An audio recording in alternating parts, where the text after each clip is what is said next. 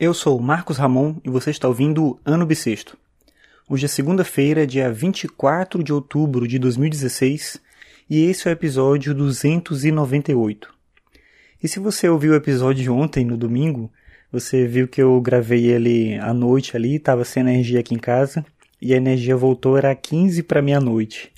E aí eu fui publicar o episódio naquela hora, estava gravado já, né? Vou só passar pro computador e publicar e ele saiu já ali junto da meia-noite, mas é uma experiência para eu tomar cuidado agora com os próximos episódios. Nem sempre eu consigo gravar pela manhã, pois eu saio cedo, mas eu vou tentar sempre que possível fazer isso hoje mesmo. Já, já não deu de novo, mas vou tentar fazer o mais cedo que eu puder. Então, depois desse dessa dessa atualização aí sobre a situação de ontem, eu trouxe para falar no episódio hoje sobre o Saul Steinberg. Eu acho que fala assim. Ele é um cartunista norte-americano.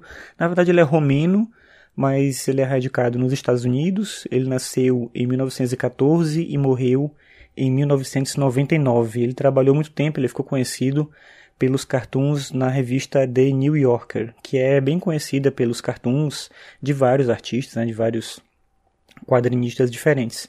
O que eu acho mais legal do estilo do Saul Steinberg, que eu acho que também que passa para outros cartunistas contemporâneos, é a coisa da, do minimalismo. Ele tem uma economia assim de traço, ele usa poucas linhas, às vezes parece que ele faz alguns desenhos com uma linha só passando, né? Que ele faz um personagem inteiro com uma linha só. Às vezes ele detalha muito o ambiente, o prédio, a estação do metrô, coisas que estão ali do fundo, mas ele no geral usa pouquíssima coisa. E isso acho que é bem interessante, serve para tudo, não só para o quadrinho, mas mostra para gente que você precisa muito pouco para contar uma história interessante. O mais importante ali é a narrativa, tudo o resto é adereço. Esses adereços podem contribuir para fazer com que a história que você quer contar fique mais interessante, mas muitas vezes não. Às vezes elas chamam mais atenção do que a própria história e aí tudo perde sentido.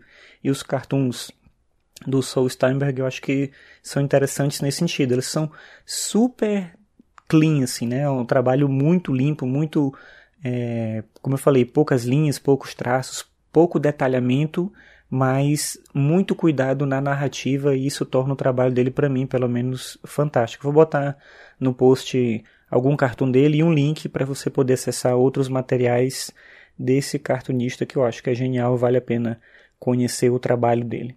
Então, por hoje é só. Até amanhã.